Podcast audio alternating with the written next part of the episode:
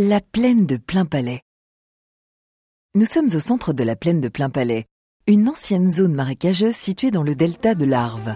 Ici, c'est le cœur de Plein Palais. La place vous offre une vue à 360 degrés sur le quartier, le Salève et le Jura. Ici, c'est l'âme de Plein Palais. L'art transpire de chaque installation, de chaque rue, de chaque bâtiment. Ici, c'est la vie de Plein Palais. Un lieu constamment en effervescence, qui vit au rythme des marchés et des expositions. Ici, on se tait pour laisser parler les lieux.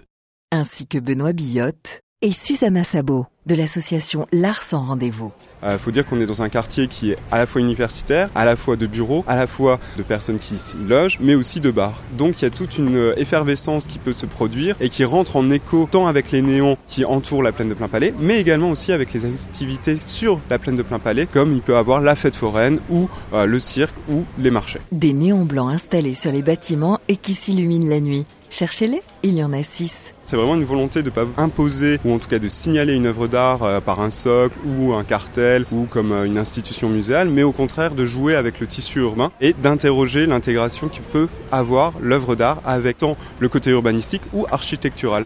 Alors l'art contemporain, justement, je pense que l'art contemporain a pour fonction de désacraliser euh, l'art et puis euh, plutôt inciter euh, l'observateur à, à, se poser des questions, à se demander par exemple ce que peut signifier dimanche euh, sur le toit d'une banque. Donc euh, l'art contemporain ne désigne pas mais propose. C'est une invitation à la réflexion. Sur cette plaine, l'art est partout, quelle que soit sa forme. Je voulus poursuivre le démon, mais je ne pouvais espérer l'atteindre. Je le vis gravir les rochers presque perpendiculaires du mont Salève, montagne qui borde plein palais au sud. Il parvint bientôt au sommet et disparut. Le monstre de Frankenstein écrit par Marie Shelley serait passé par ici.